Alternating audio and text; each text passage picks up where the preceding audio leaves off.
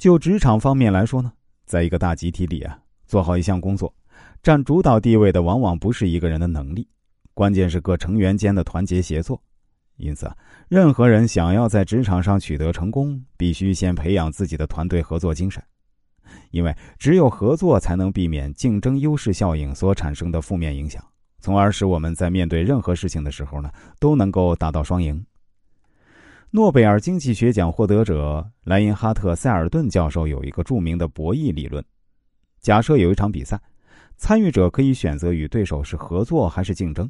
如果采取合作策略呢，可以像鸽子一样瓜分战利品，那么对手之间浪费时间和精力的斗争呢就不存在了。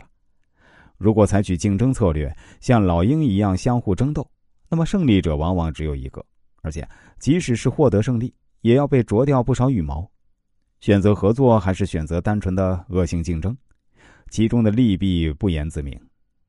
还有这样一个故事：一项事业的成功往往是众人精诚合作的结果。一个单位不同级别之间需要合作，就是上下级之间呢也需要合作。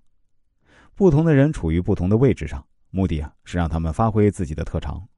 作为一个部门的负责人，就要学会调动成员的积极性，聚焦他们的向心力。把部门工作做得更好、更出色。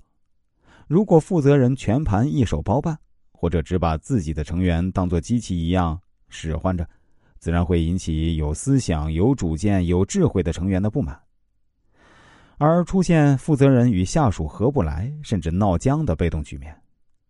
二人同心，其利断金；单丝不成线，独木不成林。也就是说，一个人有天大的本事，如果没有合作的精神，仍旧难成大事。